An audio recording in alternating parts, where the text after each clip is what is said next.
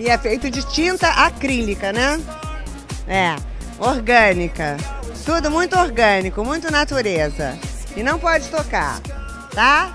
Don't touch. Exato.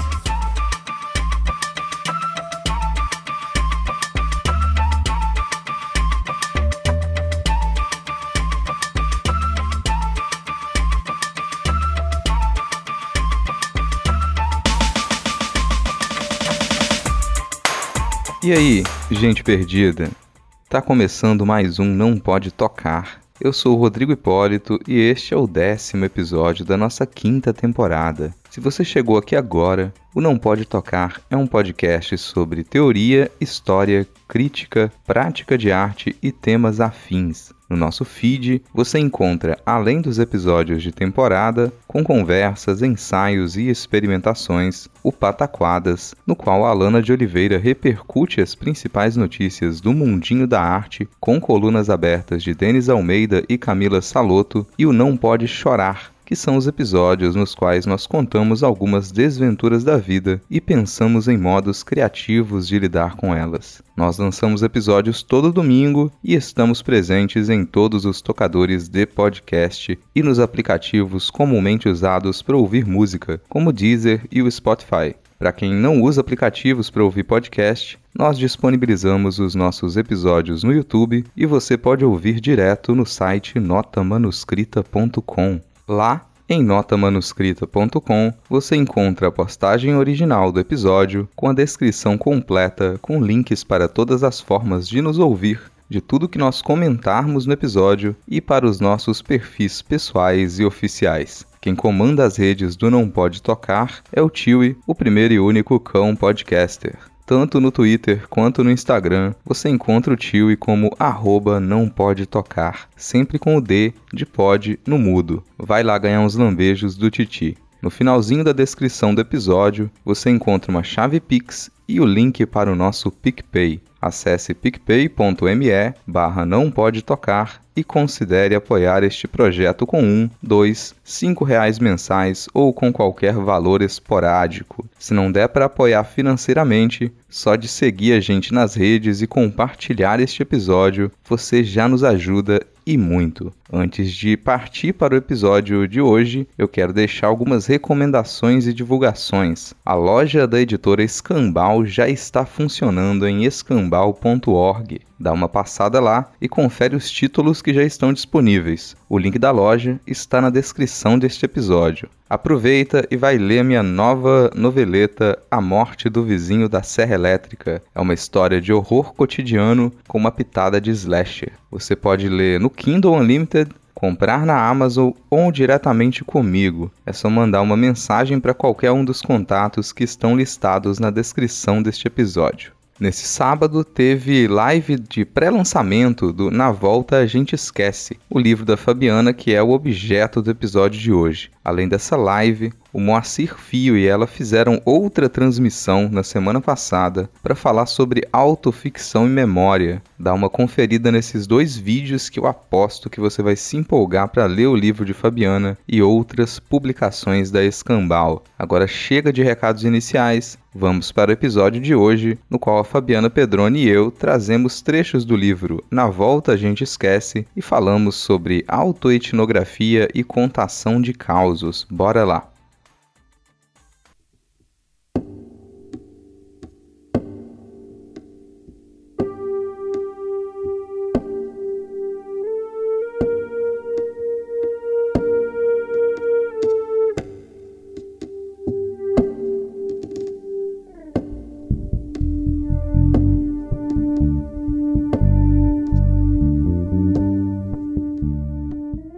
Trecho do texto Entre palavras cuspidas e cascas de nozes. Cospe, cospe todas as palavras. Não respira. Encontrei essas palavras soltas em um livro. Não me recordo qual era a minha intenção ao deixá-las em meio às receitas de Natal da minha mãe. As palavras são minhas, quer dizer. São minha escrita e meus problemas com imperativos. Cuspir, eu sei, mas respirar. Parece até que eu consigo ouvir meu pai dizer nas ceias de Natal: Não, quer não existe. você deve dizer: Você aceita? Aí você assume a postura mais ereta possível, como se carregasse um livro gigantesco na cabeça, do jeito que a minha tia me ensinou. Coloca o braço esquerdo atrás das costas, como um mordomo a atender a porta, ou um rico burguês da Belle Époque parisiense a percorrer os salões de arte. Estica o outro braço lentamente e diz: Você aceita, estimada avó que tanto amo, este delicado pedaço de nós? Quero não, Binha, mas seu avô quer.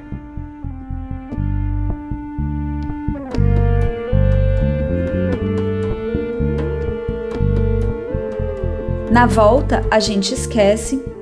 É um livro que foi selecionado em edital da Secretaria de Cultura do Estado do Espírito Santo para incentivo à produção e difusão de obras literárias com recursos do Funcultura e que foi publicado pela editora Escambau. O livro, que será lançado oficialmente neste mês de setembro e reúne textos de minha autoria, de Fabiana Pedroni, teve edição feita pelo Rodrigo Hipólito, que também é responsável, junto de Ingrid Goner, pela diagramação. E a imagem de capa, maravilhosa, é de autoria de Natália Pimentel. Na volta, a gente esquece, reúne 27 contos, crônicas e relatos de processo criativo. São textos curtos, para dias de poucas horas, Assim como é um caos, ele chega devagar, como se fosse um pequeno comentário, e reverbera em nosso dia. Quando foi que desaprendemos a observar e narrar os corriqueiros detalhes do acordar pela manhã e dirigir-se ao trabalho? Cada cena ordinária, que se intensifica na ficção, pode nos levar para outros entendimentos da memória, do sujeito e do mundo que nos cerca. A casa nunca é a mesma. Cada parede, cada cantinho se transforma. As orelhas nem sempre são arredondadas. O atalho não nos leva para onde pensávamos ir. Como escolhas finais, estes textos, que lidam com afetos, fantasias e absurdos, são empurrões em direção a mais um dia. A gente tem algumas palavras que podem ser interessantes de falar sobre elas. Não que seja fundamental saber o significado desses conceitos e ideias para aproveitar a leitura de Na Volta a gente esquece. Mas para a gente se aprofundar um pouco mais no processo de escrita desse livro, eu acho que vale a pena entender o que é autoetnografia e o que é um causo. Quando eu penso sobre autoetnografia, a primeira coisa que me vem à mente é método de pesquisa. Dizer isso pode estremecer a alma de algumas pessoas, especialmente a minha, mas digamos que é como podemos conhecer alguma coisa. Conhecer especialmente a partir de si mesmo. Isso quer dizer que essa ação de conhecer passa a ser também uma ação de viver. Imagine que você quer fazer uma descrição. Você seleciona informações sobre determinado fato ou objeto que quer descrever, pensa sobre esse fato a partir da sua bagagem cultural, das suas vivências, de tudo que está disponível de linguagem e acontecimentos para você poder traduzir este fato em palavras. As suas escolhas, a sua expressividade te coloca no centro do discurso, ou seja, você é indissociável da sua ação de pesquisa e explicação e descrição. É dessa forma que a autoetnografia ela funciona. Ela coloca a pessoa pesquisadora no centro da pesquisa, porque, afinal de contas, é dela que parte a pesquisa. Escreve-se a partir de sua própria experiência. O termo foi usado inicialmente por David Rayano em 1979, quer dizer que diferente de uma concepção tradicional, talvez né, mais ali enrijecida da pesquisa etnográfica, a autoetnografia ela não se pauta por um possível afastamento de uma comunidade ou fenômeno a ser estudado, assim como ela não se define por uma aproximação do fenômeno. Na verdade, na autoetnografia, a pessoa pesquisadora está no centro do fenômeno de pesquisa e nele está o seu ponto inicial, Dessa forma, a experiência de pesquisa, ela não se isola da vivência cotidiana, nem da percepção do sujeito. Como um método, a autoetnografia, ela se efetiva através de cinco eixos de trabalho. O primeiro é o olhar para si. Né? A pessoa, ela se aceita como agente dos fenômenos estudados e mesmo que ela queira, ela não se exclui do ambiente que a rodeia. Tudo parte dela, né? Então parte desse estar em si. Em segundo ponto, está o teor reflexivo de, da autoetnografia, já que a reflexão ela é feita pela pessoa que observa e que vivencia. Ela não se exclui desse ambiente que a rodeia, ela se coloca então no centro dessa ação que é reflexiva. E se ela está no cerne do trabalho, há também um comprometimento, que é o terceiro ponto, um posicionamento inevitável da pessoa pesquisadora como agente envolvida no fenômeno, para o qual dispensa desejos e que será influenciada pela realização ou não de tais desejos. Em quarto eixo está a explicitação da vulnerabilidade, pois a narrativa pessoal o teor emotivo, os desejos, as vontades e frustrações da pessoa pesquisadora passam a ser também dados de trabalho, logo, não devem ser encobertos, como se eles não tivessem existido. Por fim, um último ponto essencial para se pensar a autoetnografia como um método, rejeita-se conclusões que encerrem as possibilidades de análise.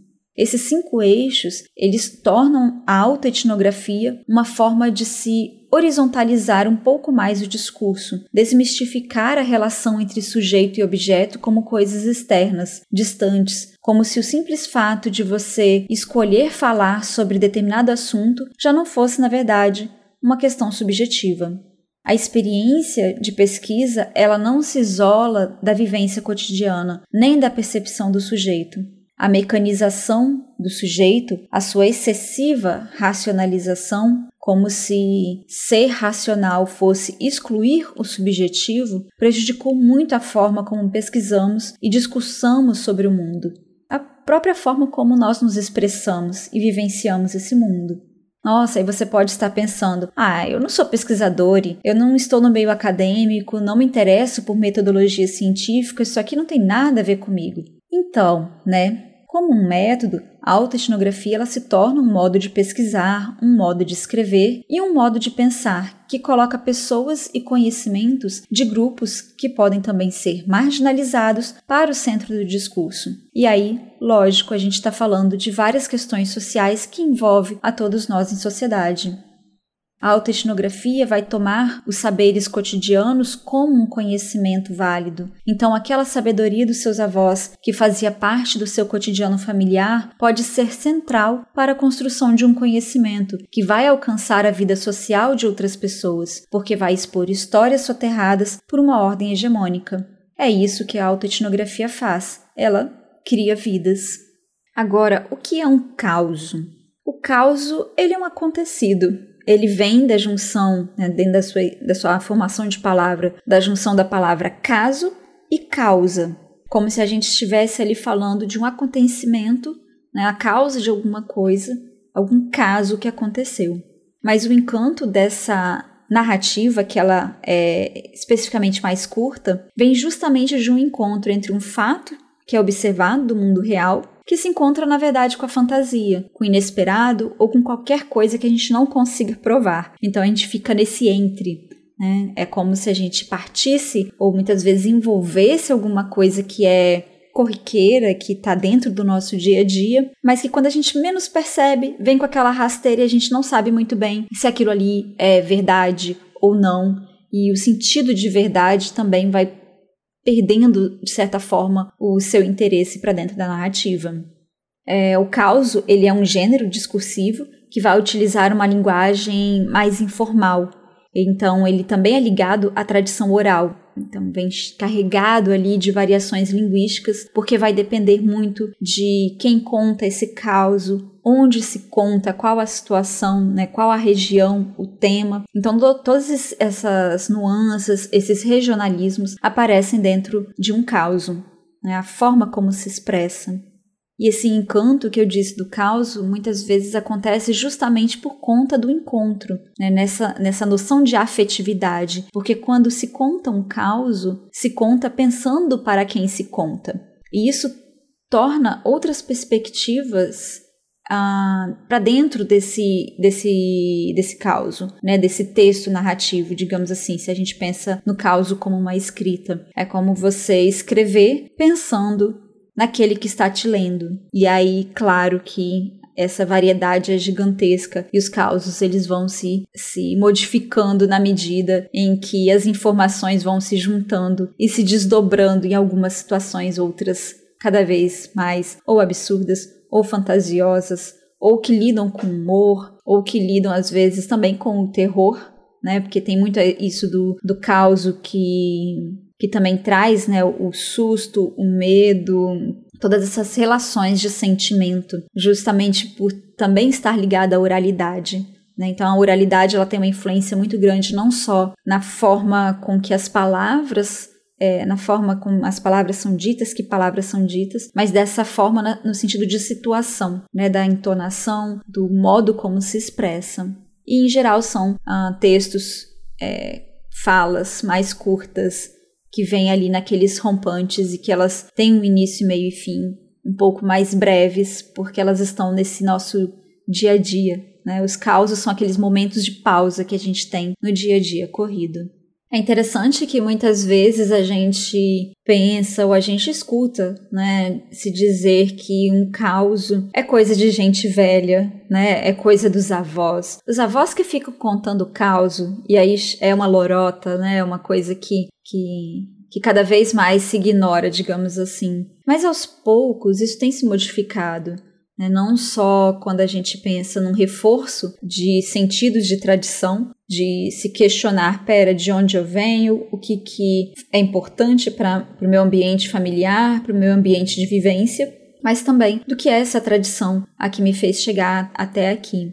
E aos poucos esses causos eles vão se desmembrando de uma outra forma, né? especialmente dentro da literatura. Eles, eles migram de certa forma dessa tradição oral para se tornarem ali textos curtos que trazem todo esse discurso de uh, saberes que são cotidianos para dentro da, do texto da literatura.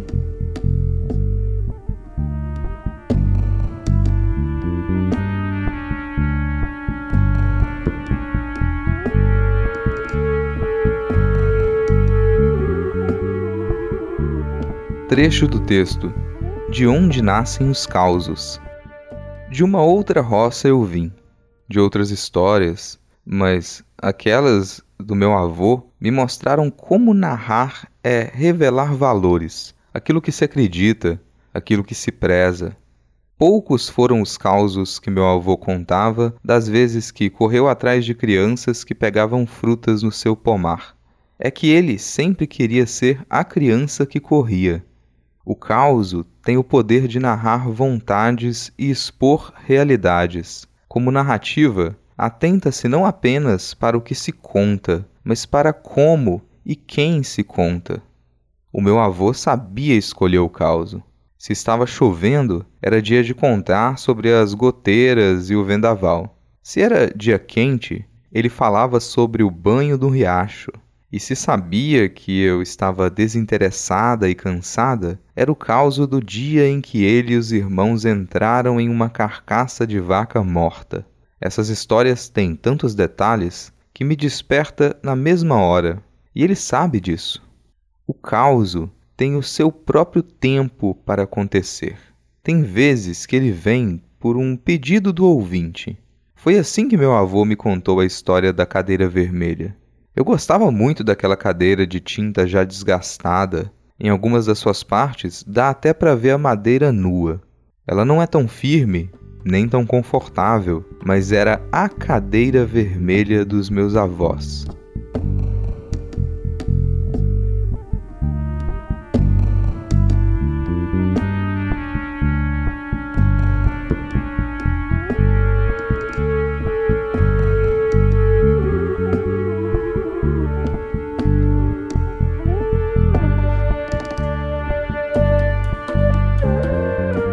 Então, a gente tem em Na Volta a gente esquece uma série de causos e contos que se misturam com um processo de pesquisa poética e memórias pessoais.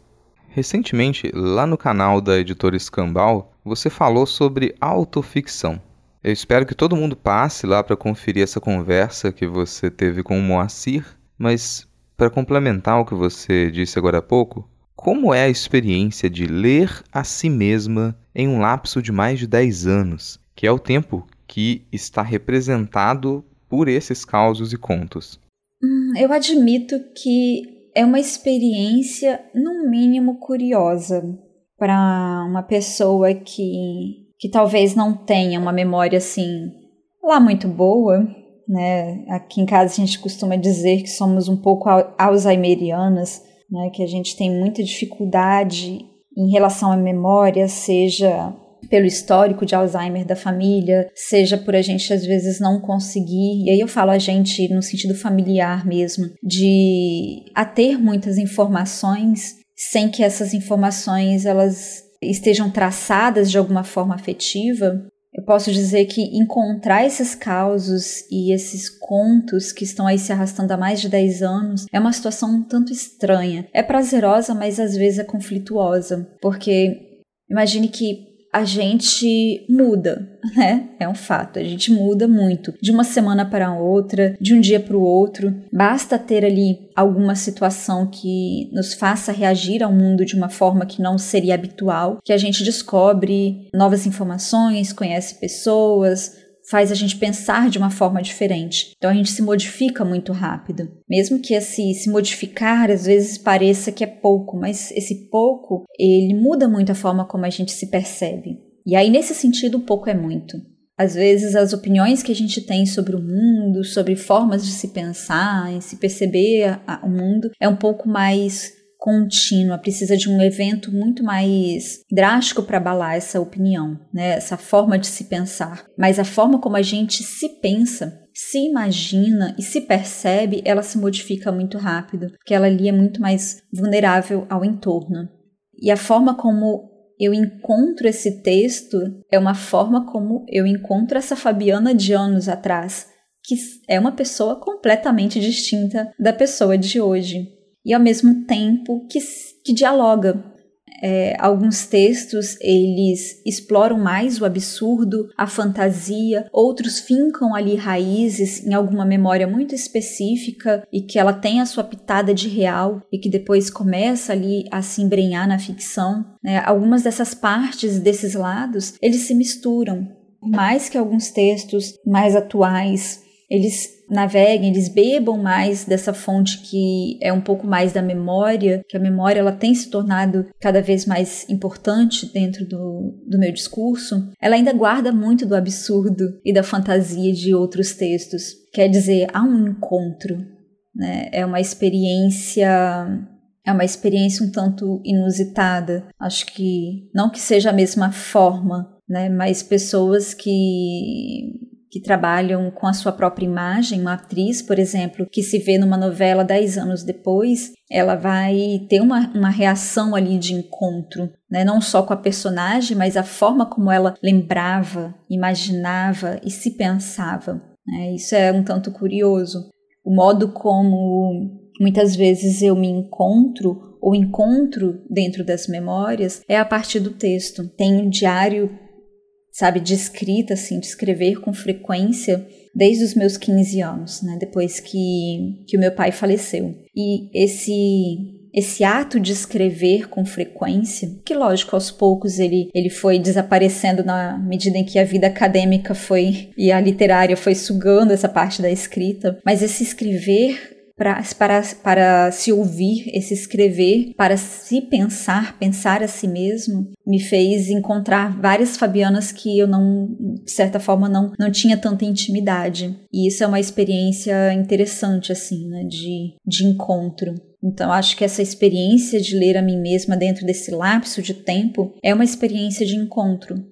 E aí, nesse sentido, ela sempre vai ser complexa, conflituosa, mas ao mesmo tempo, por que não?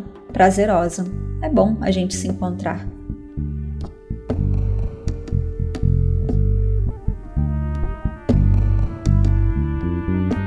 Trecho do texto Lanterna de Vagalumes.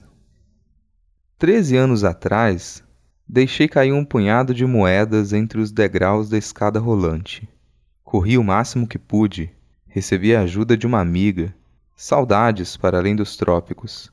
Mas os risos nos enfraqueceram e perdemos a batalha. Algumas moedas foram engolidas ou erramos a conta. Que importa? Quando criança, pulava o último degrau por medo de ser engolida. Anos se passaram e os saltos tornaram-se raros. A expedição do homem pálido, de pé, ainda dentro do chão, me fez querer abrir e expor as entranhas para encontrar aqueles saltos. Não falo de um retorno para uma inocência, mas de um desejo de lutar contra o desencantamento do mundo. Quero encontrar um refúgio que não exila, um repouso encantado que não isola, um lugar onde as lembranças não se somariam como parágrafos soltos, como relatos apenas. Elas seriam tesouro e instrumentos do dia a dia. Será que é entre os degraus das escadas rolantes que se esconde aquilo que já não vemos mais? Quando foi a última vez que vi uma lesma? Não aquelas pequenininhas de alface, mas as carnudas, que, apesar de lerdas em nosso referencial, te encaram como donas do mundo. E os vagalumes?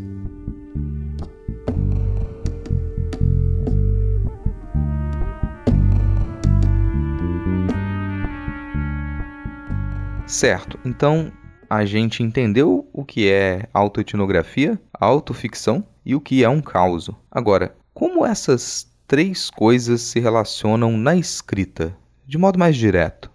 Quer dizer, quais as principais relações você percebe entre autoetnografia, autoficção e contação de causos?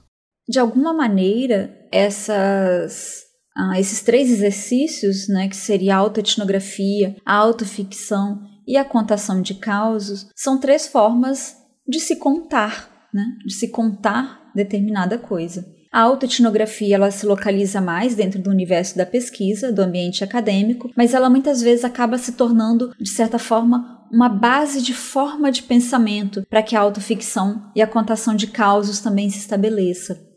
Né, ela faz parte de um outro ambiente, mas a partir do momento em que a autoetnografia coloca o sujeito que, que narra para dentro do fenômeno que é narrado, ele acaba contribuindo ali, né, essa, é, como método, a autoetnografia como método, acaba contribuindo para a autoficção e a contação de causos. Agora, se eu penso autoficção e a contação de causos, aí a gente tem um conflito um pouco mais próximo, um pouco mais tenso, porque a autoficção ela se preocupa com aquela inserção da pessoa autora dentro da ficção. E aí seja uma personagem no livro que vai levar o nome da autora, né? Se é um, um personagem, se se é a autora se torna narradora daquele, daquele livro, né? se tem o mesmo nome, como que, que se faz essa, essa interligação. A autoficção, ela é uma ficção.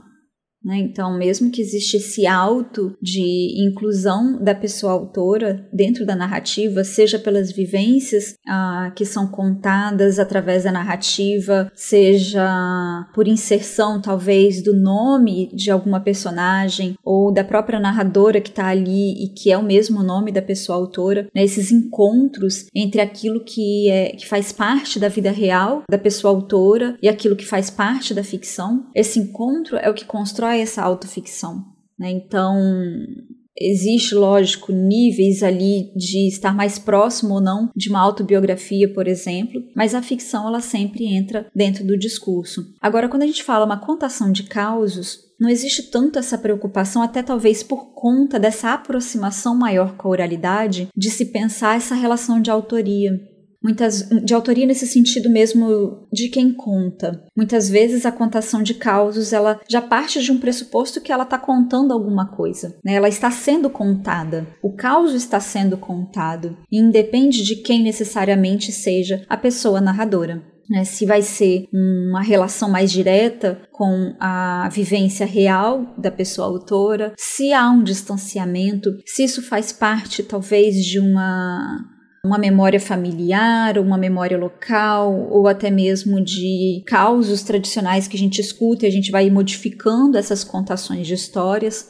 Então não há, talvez dentro da contação de causo, uma preocupação necessariamente com qual é essa relação entre a autoria e aquilo que se conta, aquilo que se ficcionaliza. Até porque o encanto, como eu disse, em relação a essa contação de causos, é justamente quando se dilui completamente e não se sabe mais exatamente o que, que é real e o que, que é fictício. Não que na autoficção também não se saiba, né, não se perca, mas as preocupações muitas vezes são outras. E talvez a autoficção, nesse sentido, ela possa se expandir muitas vezes em uma literatura um pouco mais extensa, em livros mais extensos, e a contação de causas ela é mais pontual, ela é mais ligeira, ali de textos curtos, de situações mais ah, pontuais do dia a dia que vai se desdobrando em alguma forma de narrativa. Mas, de toda forma, quando a gente fala em autoetnografia, autoficção e contação de causas, a gente tem, sempre está sublinhando esse auto. Né? Então, a, a, primeira pessoa ela, ela se torna importante porque ela se coloca, de certa forma, dentro desse centro de discurso. Por isso que eu falei né, que a autoetnografia é importante para essa base. E quando penso dentro da literatura, dentro ah, até mesmo da pesquisa, né, da forma de se pesquisar, de se pensar, ou dentro do livro, na volta a gente esquece. Essa relação entre esses três elementos, da autoetnografia, autoficção e contação de causos, vai ter como base especialmente a noção de memória. Né. As memórias elas são disparadoras de situações então, se eu estou ali escrevendo sobre determinada situação, querendo abordar talvez algo que seja um pouco mais existencial sobre como que é o nosso dia a dia quando a gente vai para o trabalho, essa questão da, sabe, a sensação de repetição do dia a dia. Aproveitando que a gente está aí num mês que teve feriado, né? Vocês estão chegando aqui num domingo pós-feriado. Essa sensação de, pera, que dia da semana é? Em que dia da semana a gente está? Porque a gente perde essa noção de tempo. Se eu quero falar sobre isso, por que não ir buscar alguma situação que ela fale sobre essa relação de tempo e de perda de noção de tempo, que muitas vezes é de levantar, acordar, levantar, depois ir, escovar o dente, se arrumar, ir para o trabalho, voltar do trabalho, ir para o trabalho, voltar do trabalho. Essa relação exaustiva. Como que isso vai se tornar um caos? Isso pode se tornar depender da forma como a gente quer comunicar determinada memória. É, essa relação da memória, muitas vezes, ela é um disparador de escrita, de diálogo, de, de estabelecimento ali de encontro. Por mais que a memória ela esteja dentro de um sentido subjetivo de sujeito, de uno, né, a minha memória, também existe uma memória coletiva e também a memória ela está relacionada a um imaginário. Então, algo que a autoficção e, de certa forma, especialmente a contação de causos faz é pensar em como essa memória ela se encontra com o outro, mesmo que ela seja particular. Vamos contar um caso. Eu, eu, pensei, esse episódio vai ser curto, mas é sobre contação de causos. Isso é difícil. Quando eu era criança, A gente estudava na roça, né, numa escolinha pequena, e na década de 90 existia um sistema de cuidado dos dentes das crianças que fazia com que algumas vezes do ano a gente escovasse o dente na escola e aí a professora ia lá e colocava flúor e dentro junto com essa pasta de dente, né? A gente escovava o dente e depois ela dava um flúor, que era líquido na verdade, para a gente bochechar e cuspir. O grande problema é, dentro desse caso, a professora me disse: você precisa bochechar e cuspir. Não engole. Você não pode engolir o flúor. Eu levei isso muito ao pé da letra. Voltei para a sala de aula, fiz tudo o que ela mandou, voltei para a sala de aula e a aula seguiu depois, né? E não podia engolir o flúor. O flúor estava na minha boca. E aquele gosto de flúor. Aquilo é saliva, aquilo é flúor. E aí eu fiquei com aquele medo. Não cospe, Fabiana, não cospe. Segura, segura, você consegue. Quando eu menos percebi, minha boca estava cheia de saliva. comecei a espumar e eles acreditaram que eu estava tendo um ataque. E eu não sabia mais o que fazer dentro da sala de aula, as pessoas me olhando, a professora tentando me socorrer. Achou que talvez fosse, né? Essa menina tá espumando, o que que tá acontecendo aqui? E na verdade era só muita baba e flúor. E é isso. Isso é um caos. Para onde isso vai gerar uma história? Para que lado isso vai se tornar uma autoficção? Como que isso vai se enredar dentro de outras histórias, lógico, isso demanda um pouco mais de tempo de, de pensamento. Mas é isso, é encontrar elementos que são da memória particular, mas que possam encontrar outras pessoas. Como que era a sala de aula que vocês estudavam? Vocês tinham isso de ter flúor na escola? Essa sensação esquisita de pasta de dente depois que você escova os dentes? Essa sensação esquisita do corpo que fica engasgado e espumante? O que quer é ter espumas na boca? Espumas que você não fez, espuma que você não não queria que existisse? Então todas essas relações que elas são da memória, elas podem ser um ponto de partida para se discutir as mais variadas coisas. E lógico, isso tudo vai depender da forma como a gente conta, para que a gente conta e como a gente conta para arrastar ou não, ou finalizar ou não o nosso dia.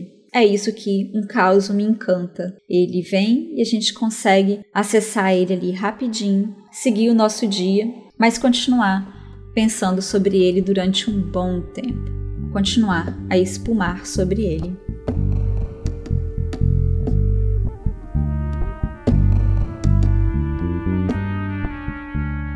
Trecho do texto Técnicas para acreditar. Inspire, puxe forte todo o ar que conseguir, até que as borboletas voem do estômago para o coração. É o modo mais simples de aumentar o tesão na vida. Foi a resposta que Nori acabara de me dar, uma hora da manhã do dia de hoje. Sentadas na varanda, observando o vento e as luzes de Natal, não me restava nada mais além de chorar. Finalmente, a rua estava vazia. Minto. Havia ainda dois homens que vigiavam um quiosque na reta final de construção. Vigiavam para que ninguém roubasse cadeiras de plástico ou sacos de cimento. Vigiavam porque a pandemia não existe para todos. A resposta de Nori me fez notar, ainda com maior nitidez, a existência daqueles dois homens. Eles se expunham para proteger os bens de outro são vítimas de uma situação muito mais complexa que os coloca como vilões. E, nesse jogo, apenas me desinteressei pelo futuro. Como se faz para voltar a se importar com o futuro? Foi essa pergunta que Nori me respondeu. Para ela, parecia simples aumentar o tesão na vida. Para mim, eram palavras distantes. Borboletas.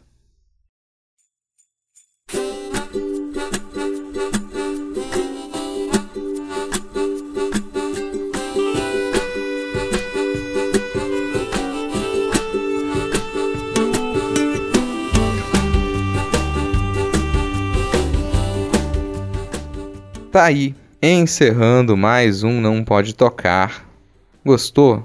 Não gostou? Fala com a gente. Você pode entrar em contato com a gente através do e-mail que é nãopodetocar@gmail.com ou das nossas redes sociais, que são todas arroba não pode tocar, sempre com o D de pod no mudo. E quem comanda as nossas redes é o Tiwi, o primeiro e único com podcaster. Segue a gente no Twitter e no Instagram e vai lá ganhar uns lambejos do Titi. Aproveita que você tá aí e acesse notamanuscrita.com. Lá você encontra a postagem completa deste episódio com os links para os nossos perfis pessoais e oficiais e para as referências que nós comentamos durante o programa. No finalzinho da postagem tem uma chave Pix e o link para o nosso PicPay. Acesse picpay.me barra não pode tocar e considere apoiar financeiramente este projeto com um, dois, cinco reais mensais ou com qualquer valor esporádico. Se não der para apoiar financeiramente, só de seguir a gente nas redes e compartilhar este episódio, você já nos ajuda e muito. Ainda em notamanuscrita.com você encontra textos de processo, crônicas, contos, resenhas de livros, artigos acadêmicos, fotografias, ilustrações e outras das nossas produções. Por hoje é isso. Se nada der muito, mas muito, muito errado, semana que vem a gente está de volta. Valeu, falou!